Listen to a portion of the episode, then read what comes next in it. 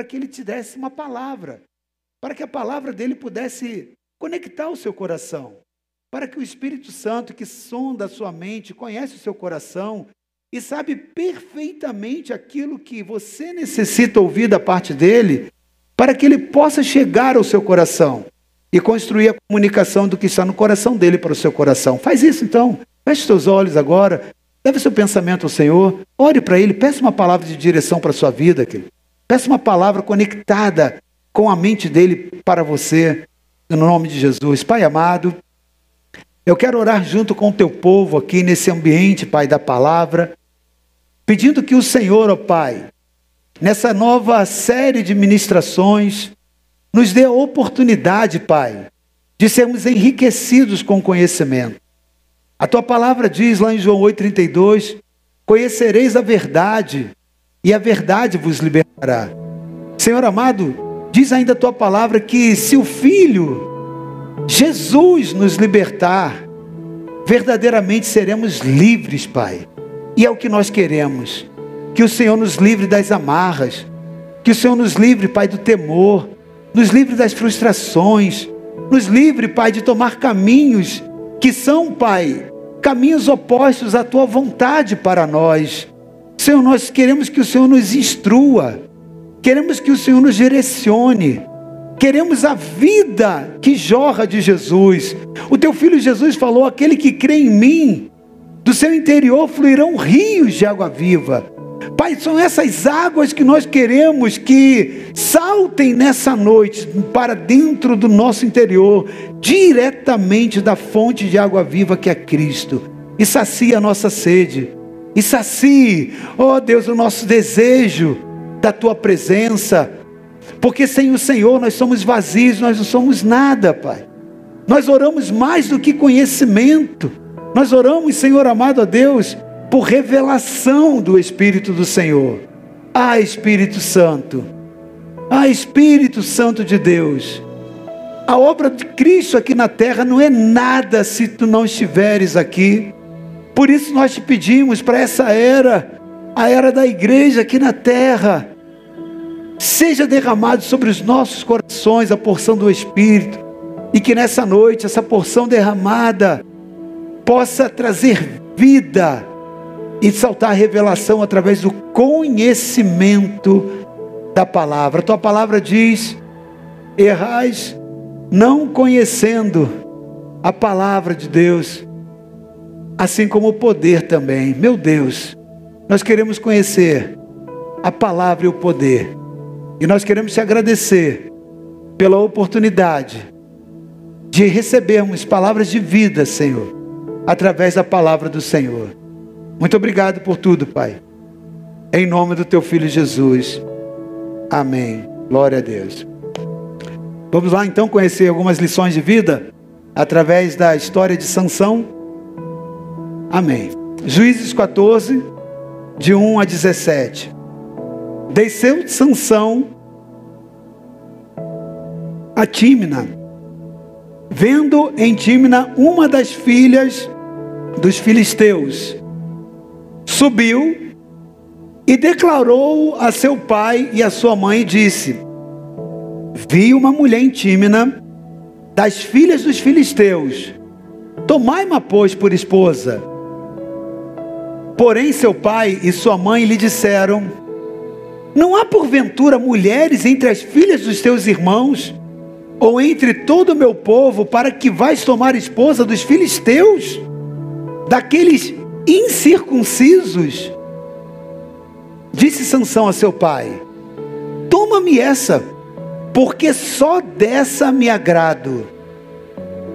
Mas seu pai e sua mãe não sabia que isto vinha do Senhor, pois este procurava ocasião contra os filisteus. Porquanto naquele tempo os filisteus dominavam sobre Israel. Desceu, pois, com seu pai e sua mãe a Tímina, e chegando às vinhas de Tímina, eis que um leão novo, bramando, lhe saiu ao encontro. Então o Espírito do Senhor, de tal maneira se apossou dele, que ele o rasgou como quem rasga um cabrito, sem nada ter na mão. Todavia, nem a seu pai, nem a sua mãe deu a saber o que fizera. Desceu e falou àquela mulher, e dela se agradou. Depois de alguns dias, voltou ele para a tomar. E apertando-se do caminho, apartando-se do caminho para ver o corpo do leão morto, eis que neste havia um enxame de abelhas com mel. Tomou o favo de mel e se foi andando e comendo dele. E chegando a seu pai e a sua mãe, deu-lhes do mel e comeram. Porém, não lhes deu a saber que era do corpo do leão, que do corpo do leão é que o tomara. Descendo, pois, seu pai à casa daquela mulher, fez Sansão ali um banquete, porque assim o costumavam fazer os moços. Sucedeu que como vissem, convidaram 30 companheiros para estar com ele. Disse-lhe, pois, Sansão: Dar-vos-ei um enigma a decifrar.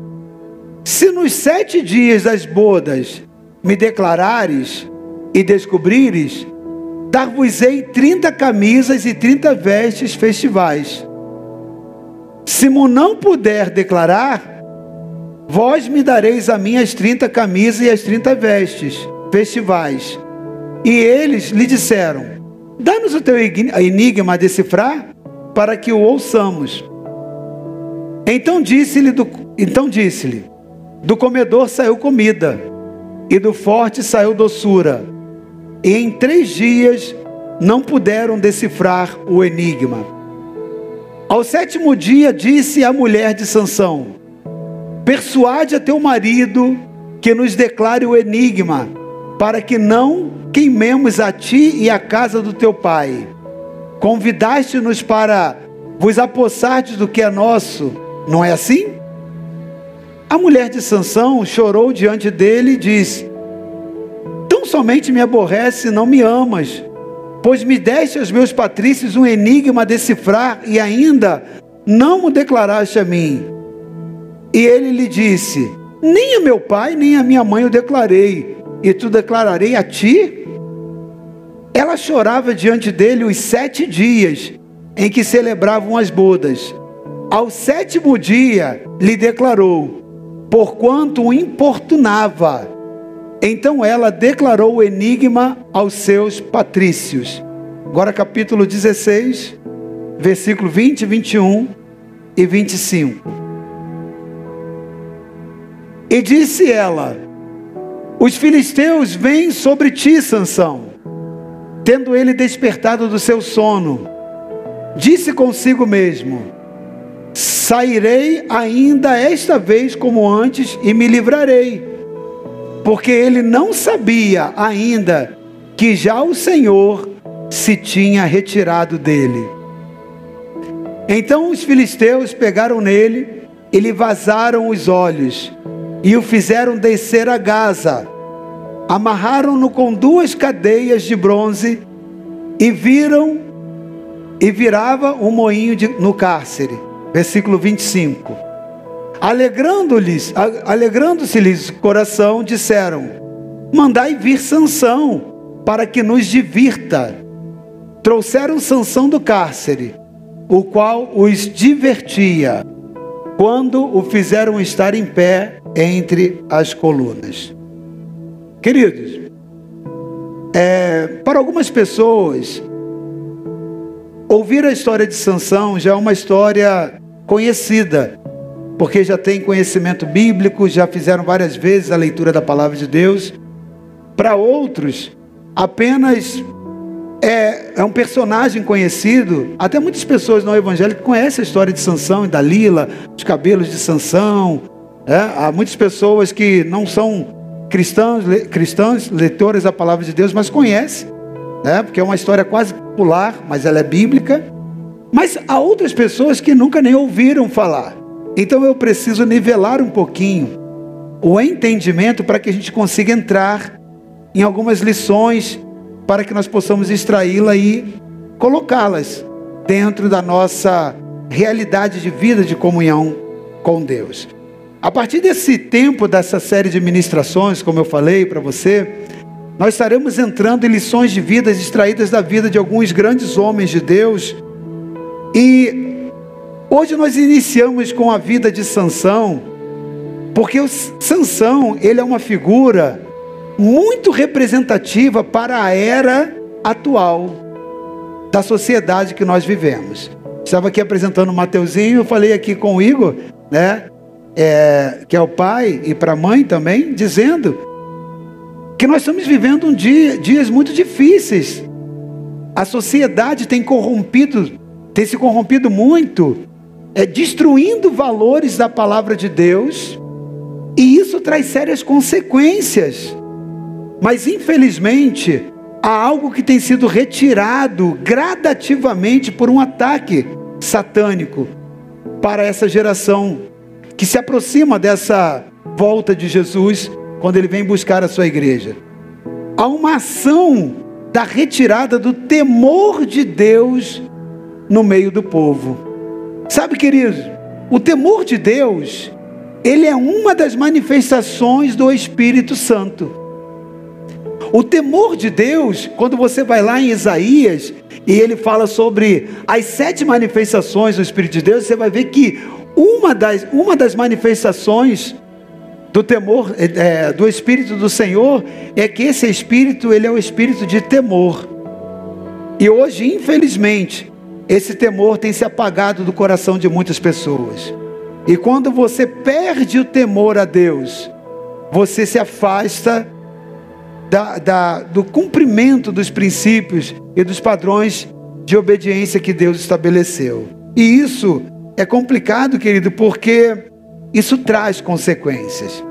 Então, Sansão, ele hoje é uma figura muito representativa da vida de muitas pessoas que estão próximas ou dentro das igrejas cristãs.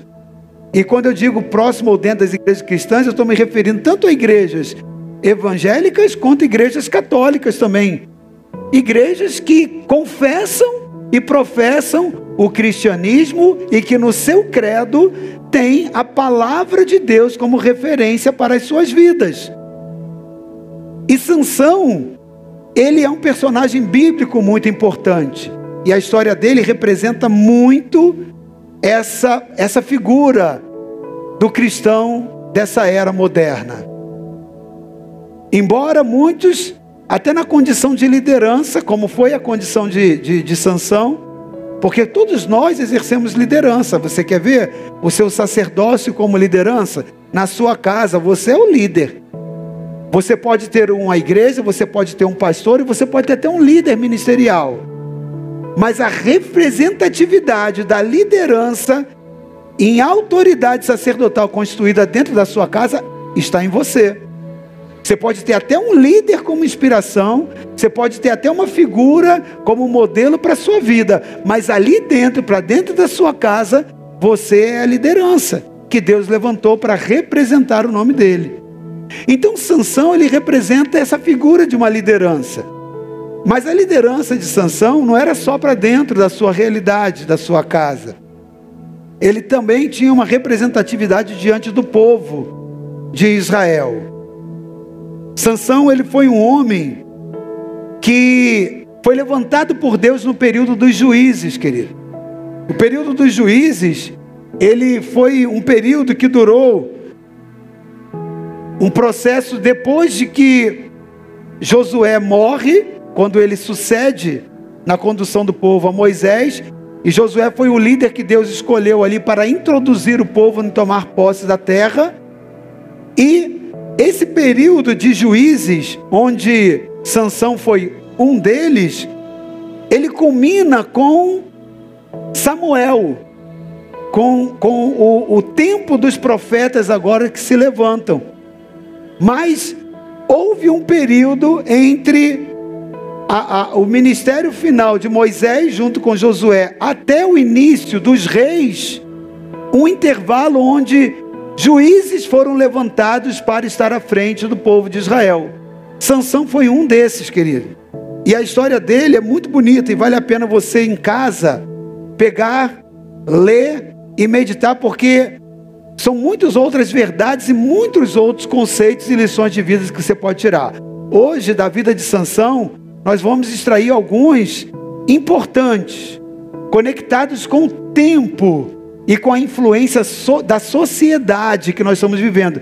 Mas existem muitos outros exemplos e lições que você vai tirar da vida de Sansão. Sabe o que eu acho interessante? Ontem nós estávamos aqui no culto jovem e ontem eu estava aqui falando com o pessoal, os jovens aqui da igreja, com a juventude. O evangelho ele é muito interessante dentro da palavra de Deus. Quando você vai olhar a palavra de Deus, a palavra de Deus ela aborda a vida de vários grandes homens de Deus. Mas ela não coloca somente os pontos positivos, ela conta a história como um todo. Por exemplo, Davi foi um grande homem. Eu, eu, eu, cito Davi porque talvez seja um dos mais conhecidos por todo mundo. Todo mundo sabe que existiu o, o rei Davi, o homem segundo o coração de Deus. Mas, no entanto, esse homem que a Bíblia chama segundo o coração de Deus, no relato da, bíblico da sua história, todas as áreas de erro da vida de Davi estão expostas ali. Todos os fracassos, todas as distorções, todas as mazelas da alma, da família, tudo está ali exposto. Agora, para quê? Por quê? Primeiro porque o nosso Deus é um Deus que ele é luz. E onde há luz não há trevas. Então, com Deus é assim. Quando há treva, ele diz, quando houve treva, ele diz: haja luz. O que, que é haver luz? É trazer aquilo que está em treva à tona. Então Deus não gosta de nada escondido. Deus gosta de tudo às claras, tá ok? Por isso a palavra dele, como ele é lâmpada para os nossos pés, ela é luz para o nosso caminho. Quando a luz vem, ela revela tudo o que está certo e o que está errado. Ela, ela mostra aquilo que está limpo e aquilo que está sujo. Então, querido, a vida dos homens de Deus, como referência bíblica, ali é uma das primeiras respostas para você saber o porquê que os erros desses homens estão ali escritos. Essa é a primeira resposta. E a segunda dela é para que você tenha uma grande chance, uma grande oportunidade. Sabe qual? de não errar com os erros dele. Porque hoje nós vamos ver aqui na vida de Sansão, é conhecimento bíblico. A partir do momento que você enfrentar algumas situações na sua vida, como Sansão enfrentou, você tem aquele lembretezinho ali para falar: opa, o cara foi por esse caminho e se deu mal. Eu não preciso errar com o erro dele, porque eu tenho instrução da palavra para não precisar tomar aquela vereda errada. Então, esse é um dos motivos também pelos quais na palavra de Deus não é ocultado os erros dos grandes homens de Deus. É para que você não tenha a, a necessidade de errar com os erros dele, para que você possa ser poupado de muitas consequências, né? E quando nós vamos, olhamos para a vida de Sansão, entrando um pouquinho mais na vida dele, a gente vê um, uma característica um estilo de comportamento muito é, muito peculiar na história de Sansão, que vai além desse, desse pedaço que nós lemos aqui. Nós vemos a figura de um homem precipitado.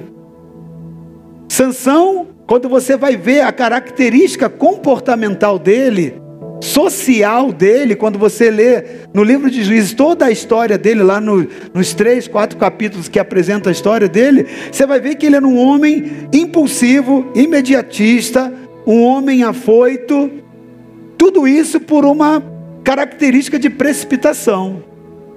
Querido, preste atenção. A palavra precipitação, ela tem a mesma origem na raiz literária de precipício. O que, que te lembra precipício? Vai cair, vai se arrebentar, não é isso? Então todo mundo que se precipita tem uma grande tendência de se esborrachar, de não dar certo. A história de Sansão lá no finalzinho, você vai ver que ele morre, morre cego, vira um literalmente um palhaço na mão dos filisteus. E essa história não precisava terminar desse jeito. Mas a forma precipitada de Sansão fez com que ele enveredasse tomando algumas decisões sem consultar ao Senhor, sem aplicar. Lembra que eu falei sobre o temor do Senhor? Sem aplicar o temor do Senhor nas suas decisões. Então, querido, é muito importante nós podermos já começar na extração de lições de vida, tomar algumas consciências, querido, que nós precisamos ser pessoas cautelosas. Pessoas cautelosas são aquelas que buscam o temor do Senhor, buscam conselhos da palavra de Deus, buscam conselhos em homens de Deus. Mantenha a chama do Espírito do temor nos seus corações. Querido, nós estamos vivendo um, é, uma, um tempo social onde as pessoas têm, se, é, têm, têm, têm estado em abstinência em relação a essas situações, a fazer aquilo que se deve fazer. Sansão ele foi um homem precipitado em muitas ações. E quando você vê a escolha, a própria escolha que ele faz do seu relacionamento, que não foi o primeiro, quando você vai ler toda a história, você vai ver que ele já tinha se precipitado antes. Quando ele erra com Dalila, não era um erro novo, era um erro repetitivo. E isso é grave, porque tem pessoas que nem mesmo com seus primeiros erros aprendem. Essa foi a realidade de Sansão. Sansão já tinha errado e errou de novo. E isso acontece com algumas pessoas. Sabe, o pior do que você errar é você permanecer no erro. Mas a precipitação de Sansão ela acabou gerando alguns transtornos dele que a gente vai olhar. É claro, querido, é lógico que a precipitação, ela, na maioria das vezes, ela vai acarretar realmente num erro, mas isso não é regra, isso é apenas uma tendência. Às vezes dá certo, e esse é o grande problema da precipitação. Pessoas precipitadas que às vezes fazem um negócio e aquilo dá certo, aquilo dá sucesso. Já viu isso? Às vezes a pessoa tinha tudo para dar errado, o cara se precipitou, mas acabou dando certo. Esse é um grande problema, porque isso cria um falso sentimento de que a precipitação é bom. A pessoa correu um risco e foi poupada. E ela sai com o sentimento de que estava certo. Quando na verdade aquilo ali é uma, uma falsa verdade. Mas, querido, Sansão, a Bíblia diz, por aquilo que nós lemos nos, nos textos de hoje, que ele teve um desejo. Sansão, ele teve um desejo por uma mulher, ele teve o desejo de, de, de se envolver num relacionamento, e não existe, não existe erro nenhum na pessoa ter desejo, na pessoa se relacionar, se afeiçoar a alguém, a não ser que esse essa escolha seja da pessoa errada. E esse foi o caso de Sansão. Escolheu errado. Escolhas erradas na nossa vida, querido, sempre trazem consequências. Vamos falar um pouquinho disso, um pouquinho mais lá na frente. Porque antes, eu quero falar um pouco, fazer um pouco da análise da, da vida desse homem, da vida de Sansão. A Bíblia diz que, na, que Sansão quando ele nasceu, ele nasceu por promessa de Deus pela a sua mãe. A mãe de Sansão não podia conceber filhos. E ela recebe o filho como um favor de Deus, como uma bênção de Deus. Ela estava estéril, não podia ter filhos, e Deus agora concede.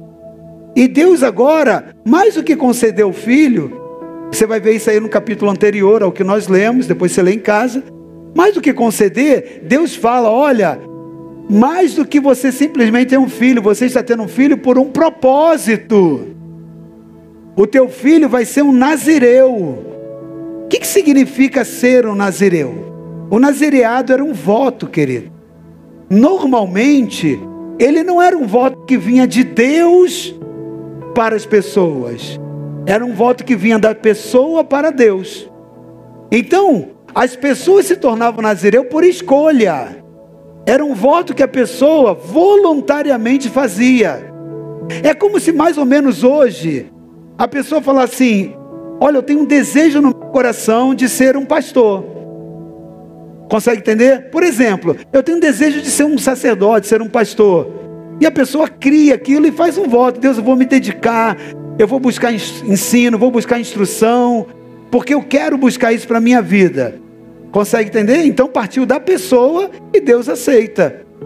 E, e Cristo vai ali, traz o ministério, o próprio Espírito vai lá e desperta isso na vida da pessoa. Então é um voto que passe da pessoa, é um desejo que passe da pessoa para em direção a Deus. Mas o nazireado, em alguns casos, era Deus que separava e avisava que havia aquela separação. Você quer ver uma outra pessoa que foi nazireu? Um profeta, Samuel. Samuel, ele foi um, um, um, nazireu, ele foi separado por Deus, ele foi consagrado por Deus para um ministério específico. E a Bíblia ela, ela mostra várias outras pessoas que foram separadas por Deus para um desígnio e um propósito de Deus.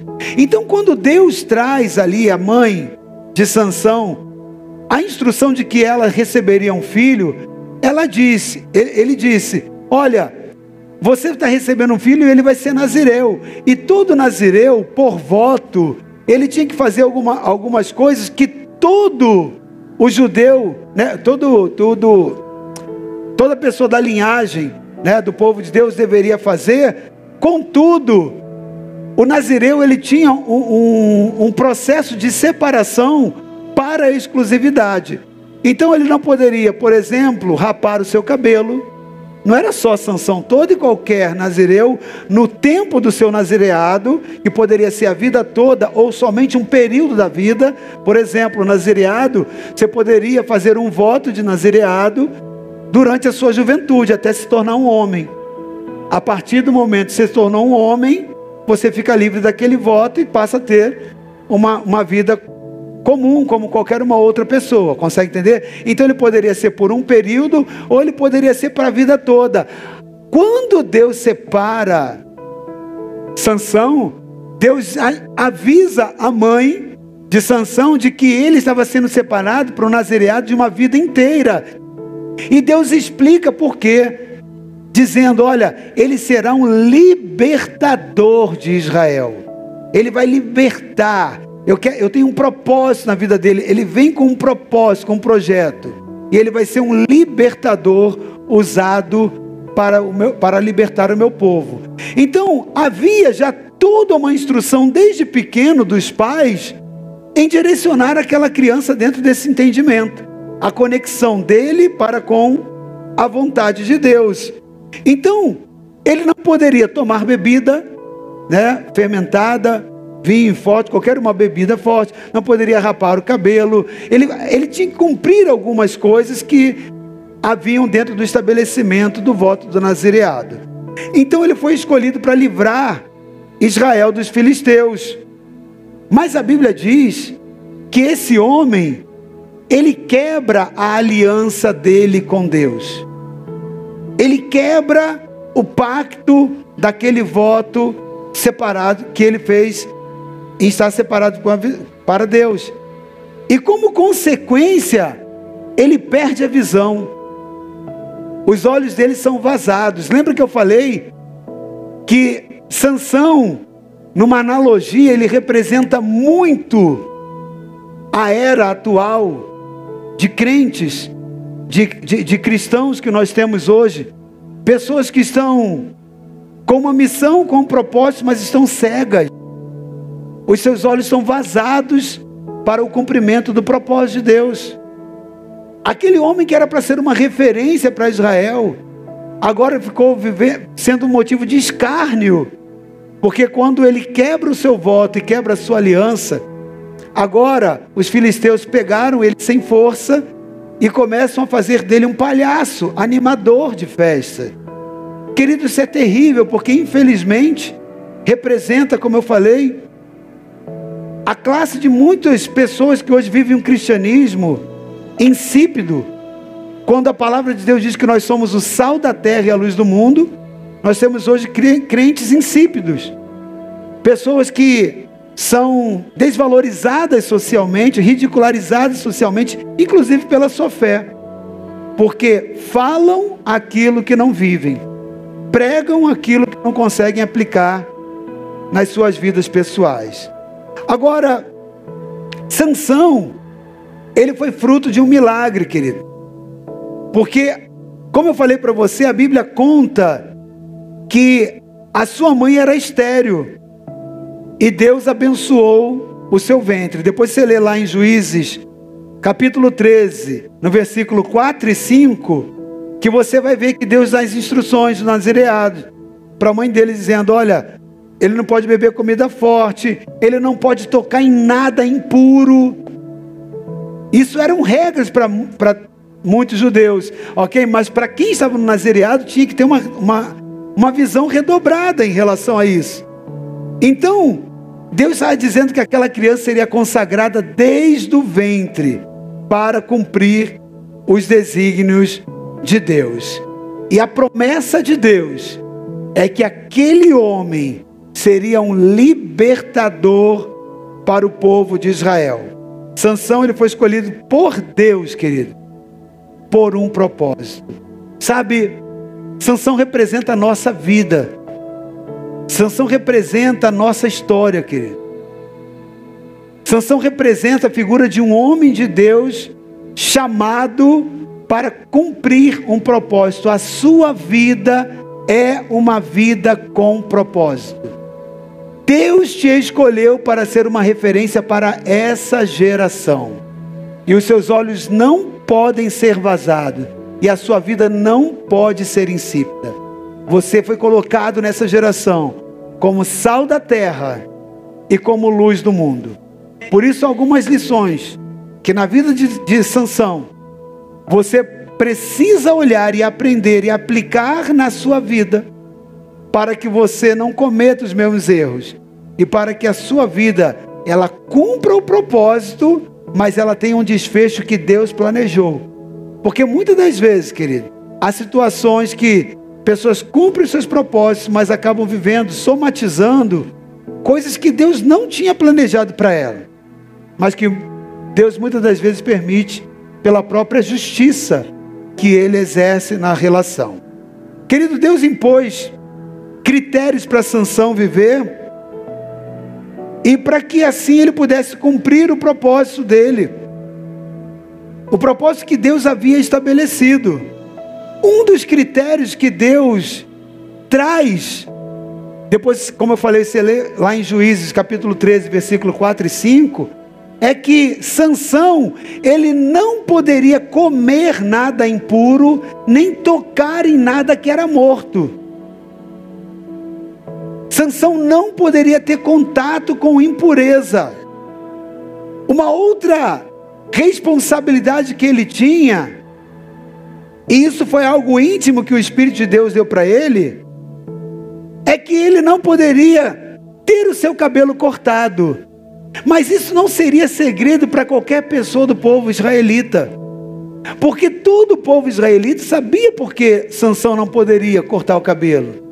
Porque todos eles conheciam dentro da Torá o que significava o voto do nazireado, mas os filisteus não.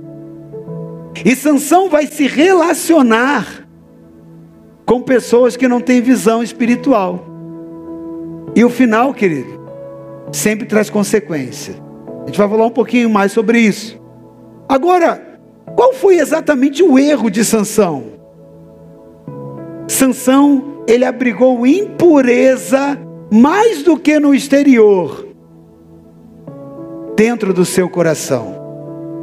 Quando ele vai tocar no leão morto, quando ele vai comer o mel daque, daquela, daquele enxame que se abrigou dentro do cadáver daquele leão morto. E mais do que isso, ele pega daquele mel, volta comendo e dá aos seus pais. Os pais de Sansão, ainda que não fossem nazireus, eles estavam dentro da mesma lei. Essa lei era uma lei mosaica que ninguém deveria ter contato com relação com coisas mortas, comer coisas impuras. Mas Sansão não somente erra, mas sem os seus pais saberem, estavam errando. Ou seja, mais do que errar, o cara ainda induziu os seus pais a pecarem diante de Deus. E um pecado inconsciente, porque os seus pais não sabiam a origem daquilo. Então, querido, isso traz consequência. E o erro de Sansão foi abrigar mais do que a impureza exterior, a impureza interior. Querido, preste atenção. Muitas das vezes as nossas atitudes, nas nossas ações exteriores, elas somente estão refletindo aquilo que nós abrigamos lá no nosso íntimo. Muitas decisões, muitas escolhas feitas e exteriorizadas, elas são reflexos da nossa alma e do nosso espírito, muitas das vezes contaminados. E isso era o que estava acontecendo com a vida de Sansão. As atitudes erradas, as escolhas erradas externas que Sansão faz, apenas fazia, fez, né? Apenas estava refletindo aquilo que estava dentro do interior. Agora, o que a Bíblia diz lá em 1 Tessalonicenses 4, 7. Porque Deus não nos chamou para a imundícia, mas para a santificação. Então Deus não nos chamou para a impureza, querido. Deus nos chamou para ser puro. Deus nos chamou para ser separados.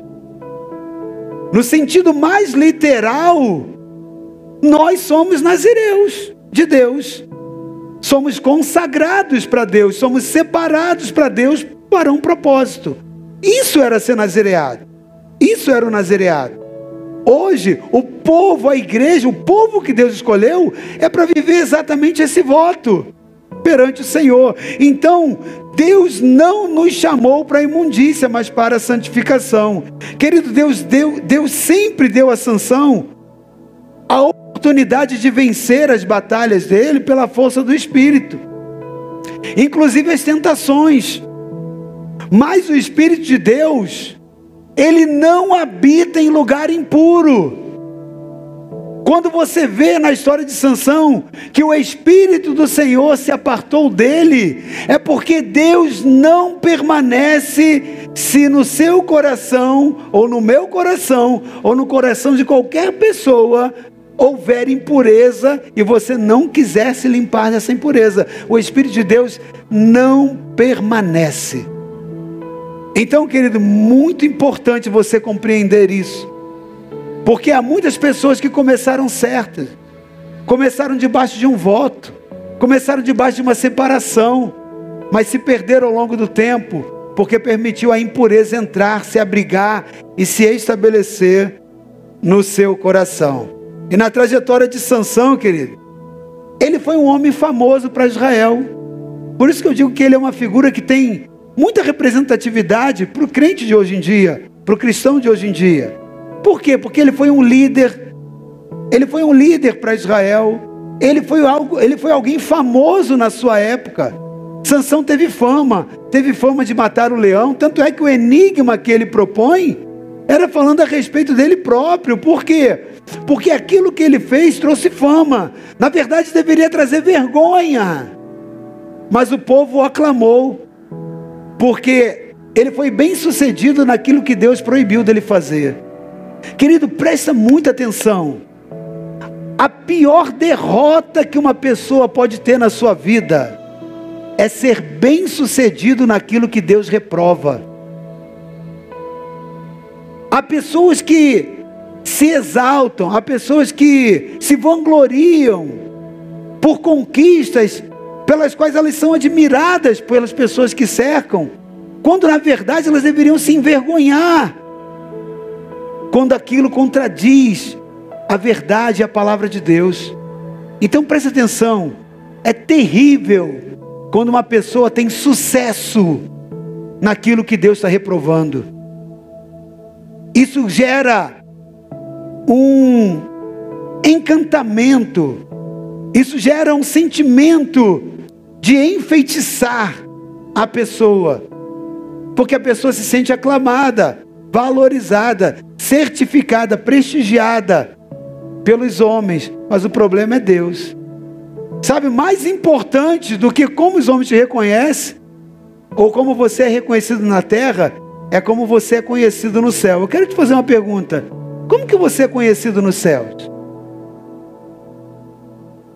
Às vezes a gente tem uma referência muito grande de como as pessoas me conhecem ou me reconhecem aqui na terra. Mas e no céu? Como que você é reconhecido? O que, que Deus pensa a seu respeito? Eu não estou falando a nível de intenção de Deus. Eu estou falando em relação às tuas obras. O que, que Deus pensa de você? Não a partir daquilo que Ele propôs para você, não a partir dos propósitos dele para você, de que você é filho, de que você é amado dele. Não, eu não estou falando sobre isso. Eu estou falando a partir das suas escolhas. Como você é reconhecido? Isso é muito sério, querido. Isso é muito sério. Porque Sansão teve ibope. Ele tinha o ibope perante o povo. Mas, mesmo com esse ibope, Deus não poupou Sansão das consequências das suas escolhas. As nossas mais escolhas sempre nos trarão consequências. Deus perdoa? Sim, se você se arrepender, se o seu arrependimento for genuíno, há o perdão de Deus.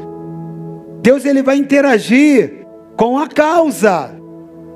Mas o problema todo é que existe a consequência. Você é livre para escolher o que você plantar.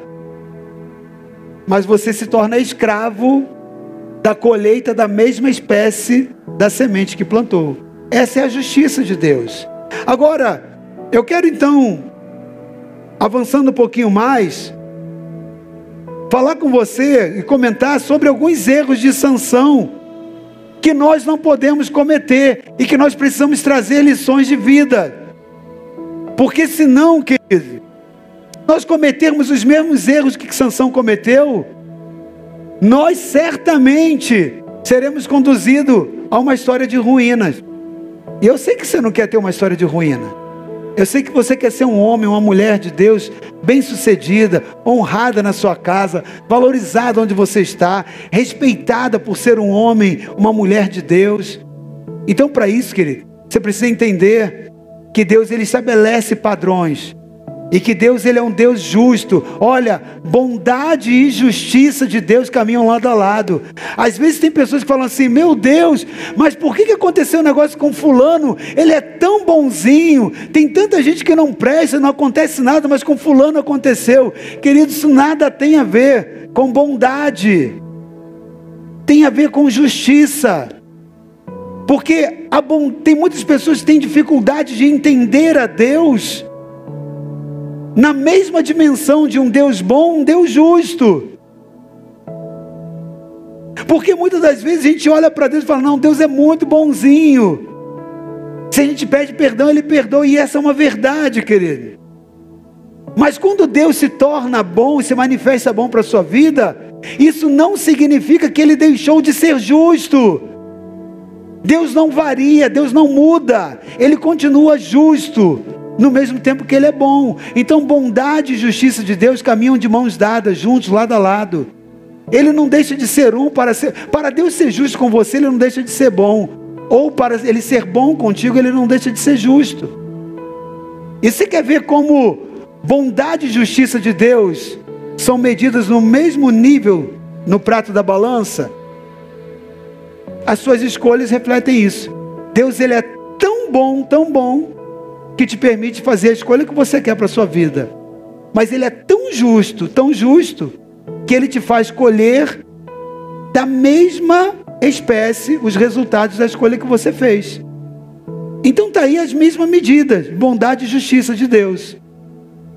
Então eu quero ver com você alguns erros na vida de Sansão. O primeiro erro foi a desobediência às instruções do Senhor. A primeira lição de vida que nós devemos trazer para nós é sobre a desobediência. A desobediência nos afasta lentamente de Deus. Querido, preste atenção. Esse foi o primeiro erro de Sansão. As leis do Senhor, as instruções do Senhor. Sansão não deveria ser desobediente, porque ele foi instruído desde menino, desde o ventre, ele foi instruído na lei. Para ser um nazireu, para cumprir o voto do nazireado, essa pessoa separada, ele deveria ser um dos critérios e uma das responsabilidades do nazireu que o diferenciara que o diferenciaria de todo o restante do povo é que ele deveria ser uma pessoa profundamente mergulhado no conhecimento da Torá, ou seja, da palavra de Deus. Ele deveria ser um conhecedor profundo da palavra, e Sansão era. Desde criança, o seu voto de nazireado foi desde a infância.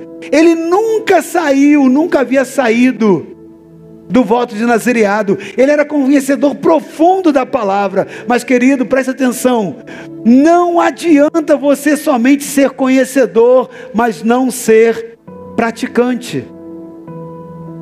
Não adianta, se o temor do Senhor não tiver no seu coração, e você precisa ter aquele dedinho ali, aquele lembrete. Eu preciso aplicar o temor de Deus para obedecer a palavra do Senhor. Não somente conhecer, mas obedecer. Querido, preste atenção. Ele deveria ser obediente, mas não foi. Como nazireu e conhecedor da Torá. Sansão ele conhecia a palavra, as leis, mas ele não as praticava. E essa desobediência afasta gradativamente, lentamente a pessoa de Deus. Isso aconteceu com Sansão. Sansão começou a partir de uma escolha errada a fazer uma série e uma sucessiva escolha, é um processo de escolhas erradas. Quando Sansão ele vai lá conversar com seus pais, Sansão vai lá para pedir uma mulher dos filisteus. E como conhecedor da Torá, Sansão sabia que uma das leis é que um judeu jamais poderia se misturar com pessoas de outros povos. Ele conhecia. Não foi um erro casual.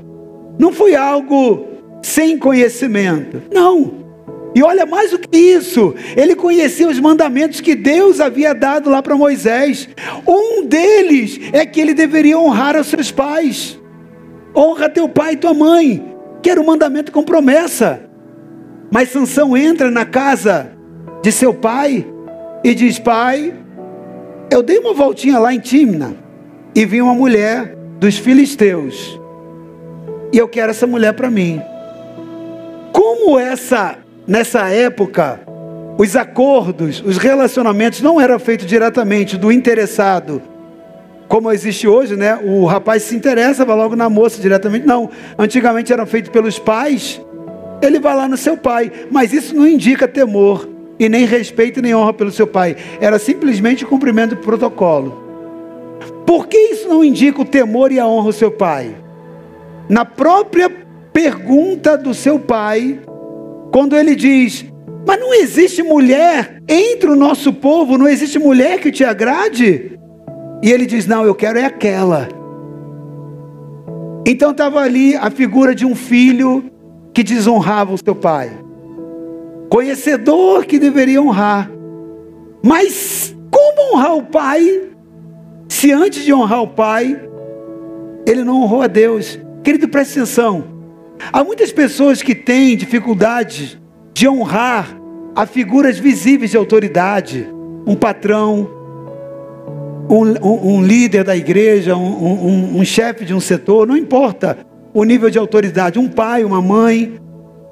Sabe por quê? Porque não tem o temor de Deus, porque não honra a Deus. Porque se você não honrar, se você não honrar a pessoa que você vê, como que você vai honrar a Deus?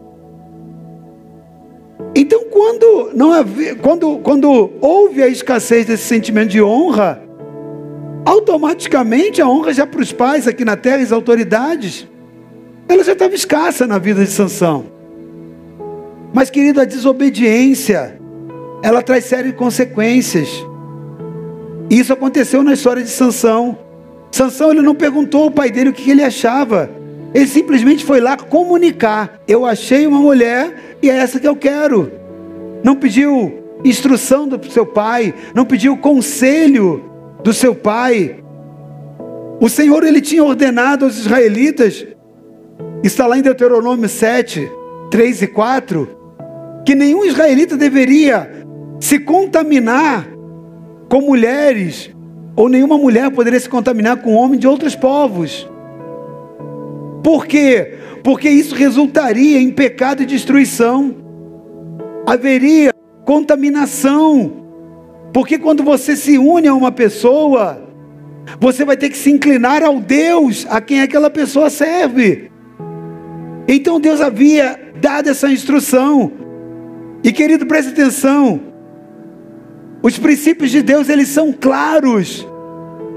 Todas as escolhas que Sansão fez foram conscientes, porque ele era profundo conhecedor da palavra da Torá, da palavra de Deus. Amado, não basta conhecer a palavra. Você precisa aplicá-la no seu coração.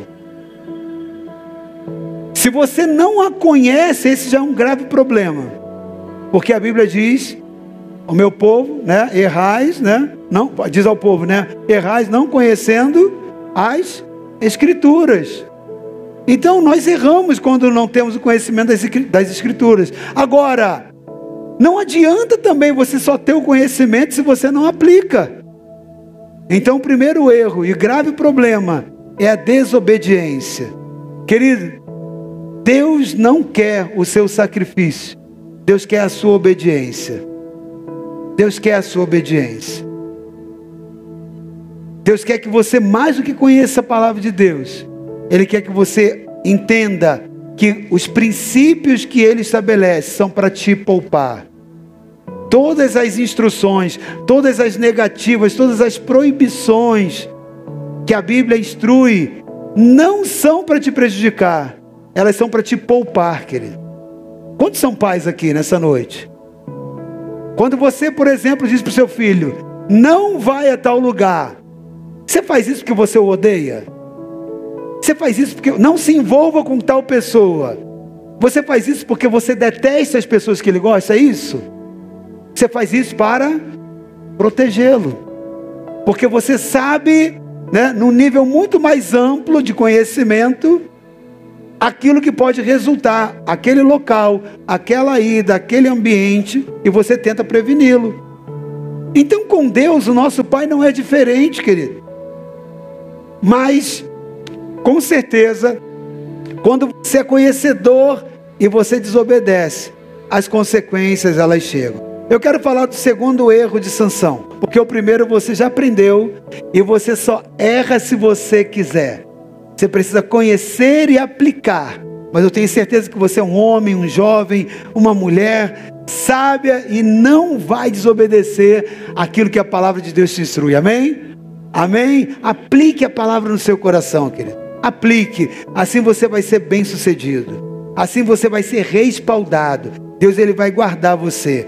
O segundo erro de Sansão foi a concupiscência dos olhos. Sansão, ele foi fisgado pela concupiscência dos seus olhos. E isso, querido, precisa nos trazer lições. Isso precisa nos trazer muita vigilância. Isso nos precisa nos trazer muita sabedoria e muito cuidado.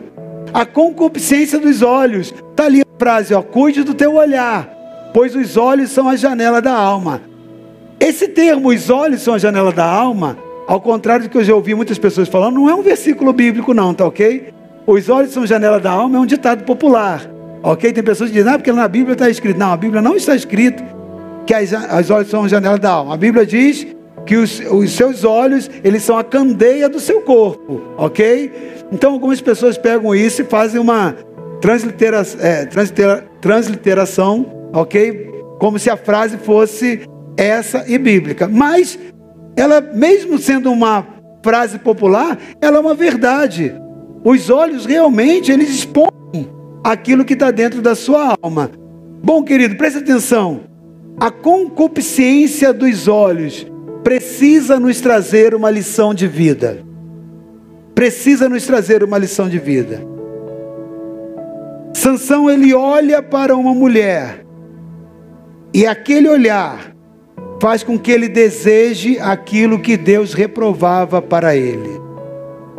Olha o risco de você ser governado por aquilo que você mira a sua visão, naquilo que você fixa os teus olhos. Isso é um grave erro, querido, que tem feito muitas pessoas se perderem.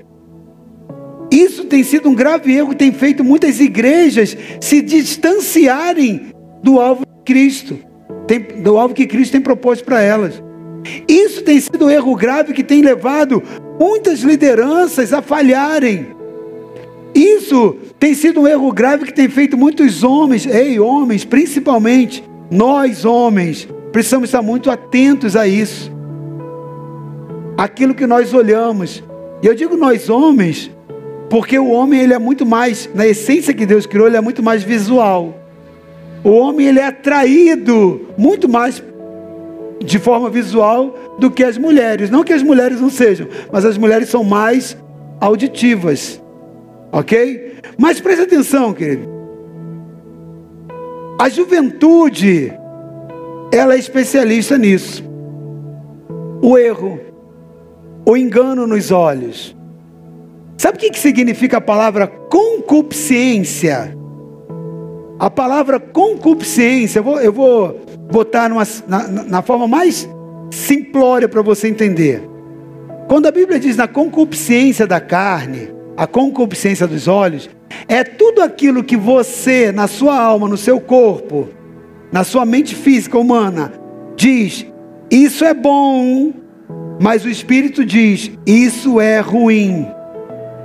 A concupiscência é uma impressão incorreta armazenada dentro da sua mente. É você aprovar aquilo que Deus reprova. E isso vem a partir de estímulos, isso vem a partir de sensações. Por exemplo, imagina algo que você experimenta na sua carne. A sua carne vai fazer um registro na sua alma dizendo: Uau, isso é muito bom os seus instintos, o seu estímulo, a sua reação física, ela jogou para sua mente uma informação de que aquilo dali é positivo. Mas o Espírito de Deus está dizendo: não, isso é reprovável, isso não é bom, isso não é santo. Então há um conflito entre alma e espírito, há uma incompatibilidade. E o problema é que houve um registro. Então o teu, o teu, a tua mente, o seu cérebro, registra como positivo aquilo que o Espírito está dizendo que é negativo. Isso é literalmente o significado, na, é, é, no termo mais claro do que significa concupiscência. Então a, concup... a Bíblia diz que quando nós somos tentados, ninguém é tentado por Deus. Você é tentado pela sua própria com concupiscência. Ok? Ou seja, o que é aquilo? O que é a concupiscência na qual você é tentado? É aquilo que o seu corpo experimentou e houve um registro na alma dizendo: Isso é bom, mas a palavra, ou o próprio Deus e o Espírito de Deus dizendo: Não, isso não é bom, isso é mal. E aí há um conflito. Há um conflito, há uma guerra entre carne e espírito, entre alma né? A, alma que é o campo de batalha, né? ela tem duas informações, uma por Deus e uma por Espírito, uma pela carne e outra pelo Espírito de Deus. E aí? Ela tem que decidir. É na alma, é no, a alma que é o campo de batalha, ela tem que decidir. Fico com qual? E a Bíblia diz: se aquele que se inclina, aquele que se inclina para o Espírito, aquele que busca o Espírito vai se inclinar para as coisas do Espírito. E aquele que se inclina para a carne vai buscar as coisas da carne. Mas há uma guerra entre os dois. Então Sansão, ele olha para algo que a sua carne estava experimentando, já havia experimentado, porque ele já havia se deitado com prostitutas antes, quando você vai olhar lá, olha, um homem de Deus, mas que a Bíblia lá relata que ele havia se deitado com mulheres de outros povos para satisfazer o seu desejo carnal, o seu instinto carnal. E isso traz consequência. Por quê? Porque o seu corpo, que deveria se acordar para a sua relação no seu casamento, agora ele recebeu uma informação. Ele recebeu o prazer de uma relação sexual que Deus estava reprovando, mas que a sua carne falou: Uau, isso é bom pra caramba! Tornou-se concupiscência. Consegue entender? Querido, preste atenção. Seja concupiscência nos olhos, seja concupiscência na carne. Até que Jesus volte, você saia desse corpo físico. Aquilo que você experimentou no corpo, que disse isso é bom, mas a sua carne, a sua, o Espírito de Deus, ou a palavra de Deus diz, isso é mal. Isso se chama tentação.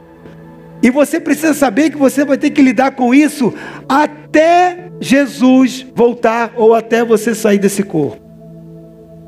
A tentação dentro do processo da concupiscência é algo que vai te perseguir, te acompanhar por toda a sua vida.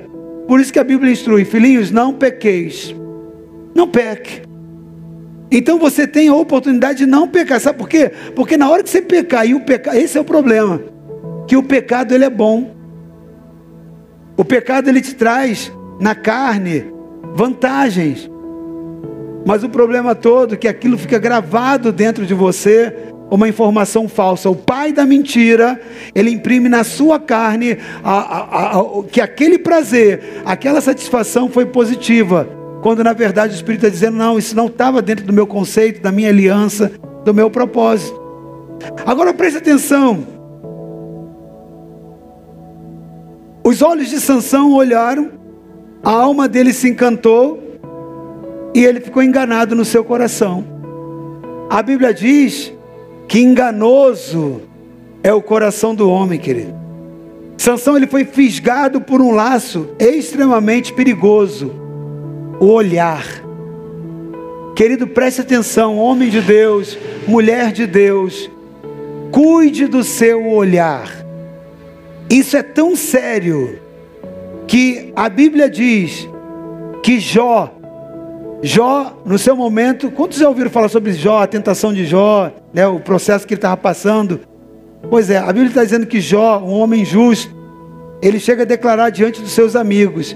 Quando seus amigos falam: Olha, talvez o que você está passando, essa catástrofe que está acontecendo, esse vendaval, esse terremoto, essa, essa destruição generalizada na sua vida, talvez seja por, pelo castigo de Deus, pelo juízo de Deus, por você ter olhado para alguma das mulheres virgens sendo casado e desejado alguma das virgens do meio do povo. E Jó faz uma declaração: Não, eu não pequei. Quanto a isso aí, eu estou puro. E aí Jó faz uma declaração muito importante, muito séria, que isso deve servir de estímulo para você. Jó falou assim: Não, quanto a isso, eu tenho consciência de que eu não pequei, sabe por quê? Eu fiz uma aliança com os meus olhos perante Deus, de que eu não olharia para mulher alguma, que eu não desvirtuaria o meu olhar. Sabe o que, que Jó fez? Jó colocou, imprimiu em si, diante de Deus, uma responsabilidade. Não é que ele não olhasse, porque às vezes é inevitável de olhar. O problema todo é quando você olha, você querer continuar olhando. E Jó faz uma aliança com seus olhos. Diante de Deus eu faço uma aliança com meus olhos, que eu não vou olhar, não vou fixar meu olhar naquilo que é impureza da parte de Deus. Nós precisamos aprender em relação a isso, querido. Há uma advertência na palavra de Deus lá em 1 João, capítulo 2, versículo 16. Olha o que diz 1 João 2,16. Porque tudo que há no mundo, a concupiscência da carne, a concupiscência dos olhos, a soberba da vida, não é do Pai, mas do mundo. Então, olha o que a Bíblia está dizendo: que a concupiscência, ou seja, aquilo que a carne aprova, mas a palavra de Deus reprova, a concupiscência da carne, a concupiscência dos olhos e a soberba da vida não é do Pai, é do mundo. Querido, não, você não pode permitir as coisas mundanas governarem a sua vida. Você não pode ter prazer ou estar estimulado em ter prazer naquilo que Deus reprova. Você precisa confessar isso diante de Deus. Precisa abandonar isso diante do Senhor, para que a sua vida seja poupada. Amém? É preciso tomar cuidado com aquilo que se busca no olhar, querido. O que buscamos no olhar normalmente é o que desejamos no coração. E por isso, quando o encontramos, causa reflexos para a vida. O problema é que quando o encontramos, na maioria das vezes, não é o que Deus tem reservado para nós como homens. Porque o coração é enganoso, querido. Lá em Lucas 11, 34, a Bíblia diz que são os teus olhos a lâmpada do teu corpo. Se os teus olhos forem bons, todo o teu corpo será luminoso. Mas se forem maus, o teu corpo ficará em trevas. Lucas 11, 34. Então, querido, os nossos olhos são a lâmpada do nosso corpo. Se os teus olhos estiverem fixos em Deus, o teu corpo vai ter luz, querido. Mas se seus olhos inclinarem para olhar as coisas que são do mundo, a concupiscência da carne, a treva vai entrar. E o teu corpo será o espaço que as trevas possuirão. E você não pode permitir isso, amém? Porque você é um território santo. Você é um território santo, amém? Glória a Deus, então cuide dos seus olhos. Terceiro erro da vida de Sansão, sair do caminho. A Bíblia diz, lá no capítulo 1 do, do texto que nós lemos, lá no versículo 1 do texto que nós lemos, desceu Sansão a Timna. Quando você vai ver no capítulo 13, e você vai ver o espaço geográfico em que Sansão habitava, Timna não tinha nada a ver com Deus, com os propósitos de Deus e com os objetivos de Deus na vida de Sansão. A única coisa que Deus tinha para Timna era o extermínio dos filisteus, que Deus queria usar Sansão para ser essa pessoa. Mas não era necessário Sansão descer a Timna. Não era necessário com que as coisas acontecessem dessa forma. Querido, você não precisa dar ajuda a Deus para Deus cumprir o propósito na sua vida. Tem pessoas que acham, ah, eu vou dar uma ajudinha a Deus. Não, você tem que fazer a sua parte, Deus faz a parte dele. Por quem querer dar essa ajudinha para Deus, Sansão ele vai lá para Tímina. Ele sabia que dentro do desígnio dele Destruir os filisteus era um projeto dele. Agora, quando ele desce a Tímina, ele não foi para destruir os filisteus. Pelo, pelo contrário, ele foi ele foi para se ajuntar com uma filisteia. Ele foi porque ele desejou uma mulher daquele povo que Deus tinha estabelecido para que fosse destruído. Querido, não existe comunhão entre luz e trevas. Não existe.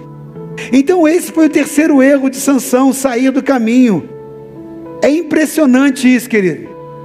Mas a Bíblia diz que um abismo chama outro abismo.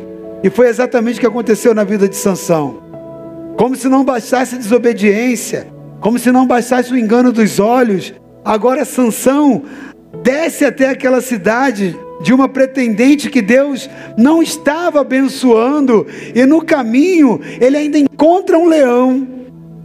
Ele vai lá, toca no leão morto, ele, ele mata, perdão, o leão e tem contato com aquele leão, com aquele corpo morto, quebrando o voto do seu nazireado. E aí ele vai embora, depois ele volta a essa cidade um pouco mais tarde, e quando passa nova, novamente naquele caminho, caminho que ele não deveria ter entrado, porque Deus não o direcionou para aquilo. Ele agora pega aquele leão, vê que tem ali um enxame de abelhas, pega do mel, já te falei sobre isso, ainda entrega os seus pais, leva para casa. Leva para casa, leva contaminação para dentro da sua casa. Isso representa também, querido, a figura de muitas pessoas hoje, na era atual. Sabe, Deus interage com a causa, mas a consequência, querido, muitas das vezes vem para a família. A consequência da morte de Sansão, por desobediência, por transgressão, não foi um problema só para Sansão. Pensa agora que você tem um casal de pais que está chorando a morte de um filho. Uma família dilacerada pela ausência de alguém importante. Pensa que existem muitas ações, né? Muitos resultados que são somatizados para aqueles que estavam ao redor dele. Porque quando nós olhamos de uma forma muito isolada, a gente só pensa em Sansão. Ah, Sansão desobedeceu, morreu. Não. Ele morreu, mas deixou vivos dois pais, velhos, anciãos. Porque é normal um filho sepultar um pai, mas não é normal um pai sepultar um filho. Então ele deixa agora o único filho daquele casal, agora deixa aqueles pais solitários, sem referências ali. Não deixa geração agora para os seus pais. Querido, então preste atenção. É muito complicado isso, é muito complexo. Tudo isso pelo desvio do caminho. Sansão entrou por um caminho que não deveria. Ele se desviou literalmente do caminho. Se desviou da rota. Cuidado, querido, com os desvios de rota. Esse negócio, ah, eu vou dar um pulinho só ali no mundo. Não, eu vou ali. Isso aqui eu sei que a Bíblia reprova, eu sei que isso aqui é, não é correto, mas eu vou ali um pouquinho. Cuidado, traz consequências. Porque nesse meio do caminho, Satanás vai mandar propostas. E essas propostas serão sempre para você transgredir os preceitos do Senhor. Sabe? O diabo ele sabe que ele não tem autoridade nenhum de tocar na sua vida. Nenhuma. Até que você gere uma legalidade. Como filho de Deus, ele não tem autoridade de tocar nem em você nem na sua casa. Até que você abra uma brecha. E quando você abre a brecha? Quando você quebra e transgride mandamento. Na errada do caminho, quando ele entra no caminho de Tímina, ele faz aquilo que o voto dizia que não deveria fazer. Ele tem contato com o morto, ele traz, ele ingere coisa impura, porque o mel estava ali dentro do cadáver daquele leão, da ossada daquele leão. Além de tudo, ele desonra os seus pais, porque ele ele, ele acaba agora envolvendo pai, os pais inconscientemente no seu pecado. Então ele peca direto e indiretamente contra a sua casa. Então por isso que o juízo vem, as consequências vêm para ele e para sua casa, querido. Preste atenção, lições de vida. Lições de vida, querido, preste atenção. Cuide, cuide do caminho onde você está, querido. Se Deus te plantou no lugar, se Deus te tem te colocado nessa igreja, se Deus tem te colocado numa determinada posição, permaneça na posição que Deus te chamou. As escapadelas do caminho, elas normalmente trazem resultados, porque elas são a chance, as oportunidades de Satanás te tentar, para que você quebre os princípios e o mandamento do Senhor. Que ele dá um perigo muito grande quando nós saímos do caminho. E qual é esse perigo? Porque Deus poderá até te dar livramento, porém Ele não te poupará das consequências. Não brinque com o pecado, querido. Não brinque com o pecado. O pecado ele é nocivo, ele traz consequências. Cuidado. Deus ele não permite escapulidas. Pode ser que numa das escapulidas você não consiga voltar. O Leonardo, o Léo aqui da, da Yara, né, do evangelismo, teve um, uma das quinta-feiras que ele pregou aqui, e o Leonardo ele comentou sobre um amigo, né, que estava ali dentro do evangelho, que foi junto com ele crescendo e tudo mais, totalmente envolvido, mas acaba morrendo fora da presença. Querido, nem sempre a gente tem uma segunda chance, uma terceira chance. Pode ser que não dê tempo. Então não brinque, principalmente se for consciente a sua escapadela do caminho. Bom, tempo avançado, eu tinha outras lições, mas eu vou fechar com a última agora. Eu quero falar sobre a quarta lição de vida de Sansão, onde Sansão errou, né? Que ela precisa trazer ensinamento para gente que é o compartilhar segredos com a pessoa errada. O compartilhar segredos com a pessoa errada. Querido, é lógico que a sequência de erros de Sansão ela culminaria em alguma consequência ruim. É lógico que aconteceria alguma coisa trágica. Sabe por quê? Porque o pecado ele não tem piedade. Sansão, em todo momento, ele brinca com o pecado. Sansão, em todo momento, ele flerta com o pecado. Ele caminha lado a lado com o pecado na sua história. E o pecado, muitas das vezes, querido, ele não é palpável. Mas, lá no seu último estágio, ele se torna palpável, ele se torna visível.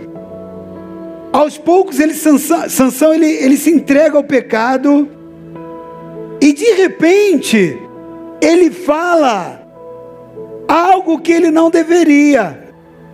Ele conta o seu segredo, ele expõe algo que era dele, entre ele e Deus, para uma pessoa que era fora do pacto, fora da aliança.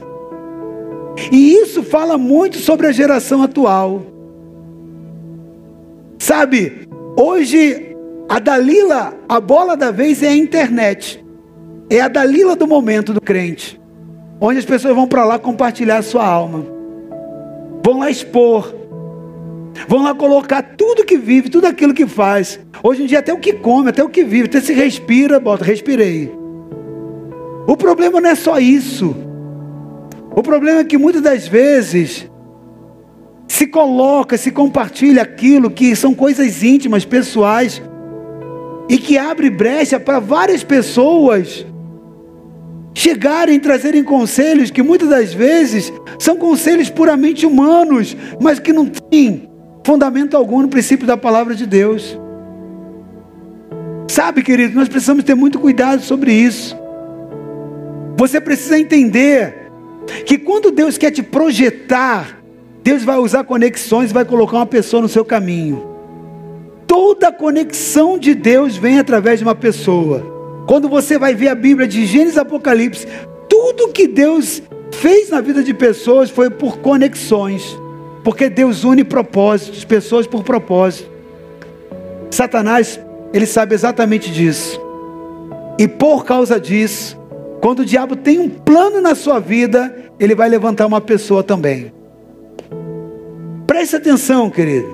Cuidado com quem você permite acessar a sua vida.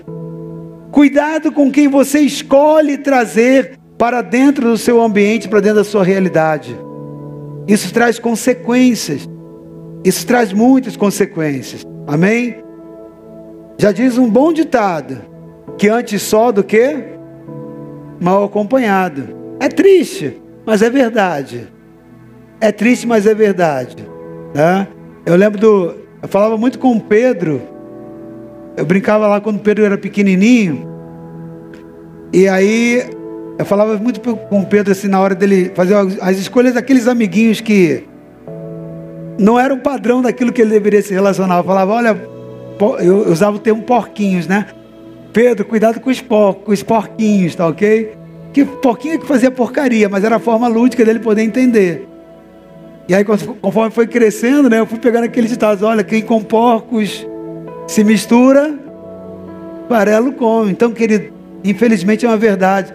Há muitas pessoas comendo farelos e deixando o banquete de Deus por causa das pessoas com quem se associa. E nisso, querido, quando você está com a pessoa errada e compartilha coisa, preste atenção. Dalila não tinha conhecimento algum dos princípios do temor do Senhor. Ela não tinha capacidade alguma pelos deuses a quem ela servia de extrair entendimento do que significava a aliança de Deus com o povo, porque ela não servia ao Senhor.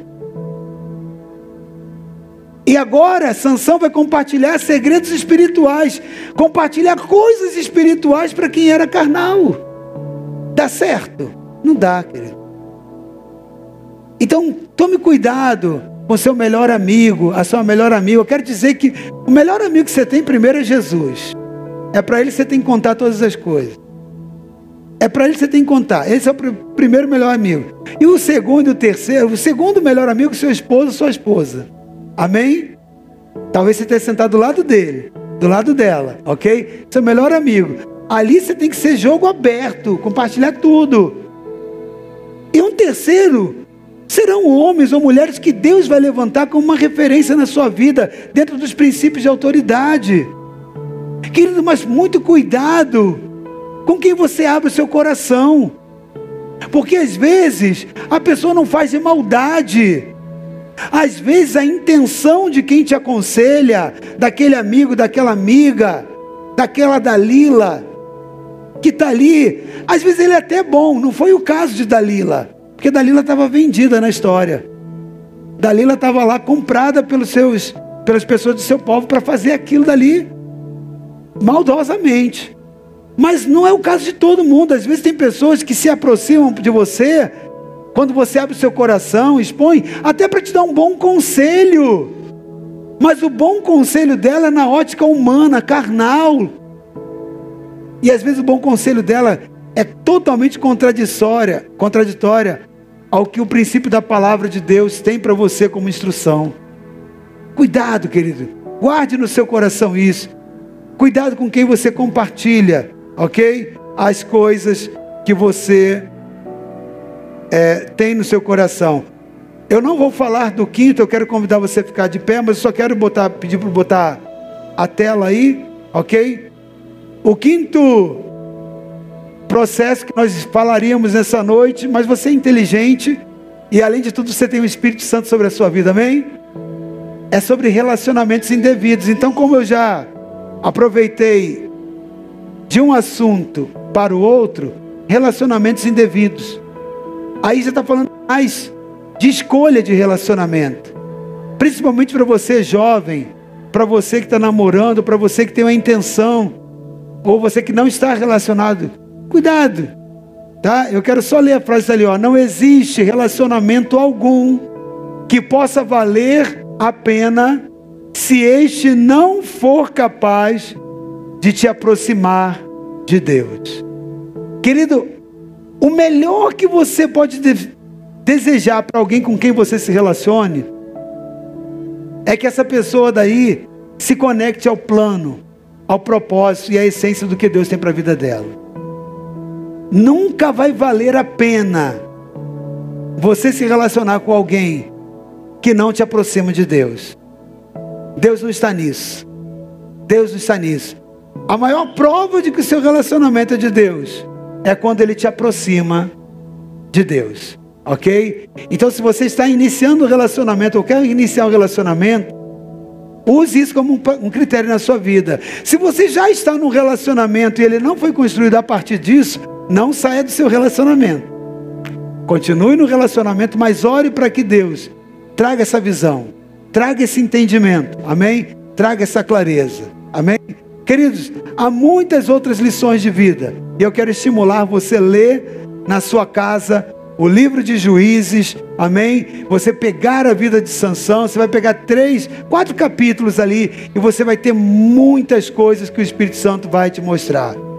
Os pontos que eu tirei aqui para relacionar nessa noite foi para te trazer a oportunidade dentro da representatividade dentro da figura de Sansão. Eu queria chamar o Ministério do Louvor para vir aqui, amém? É, para nós terminarmos aqui.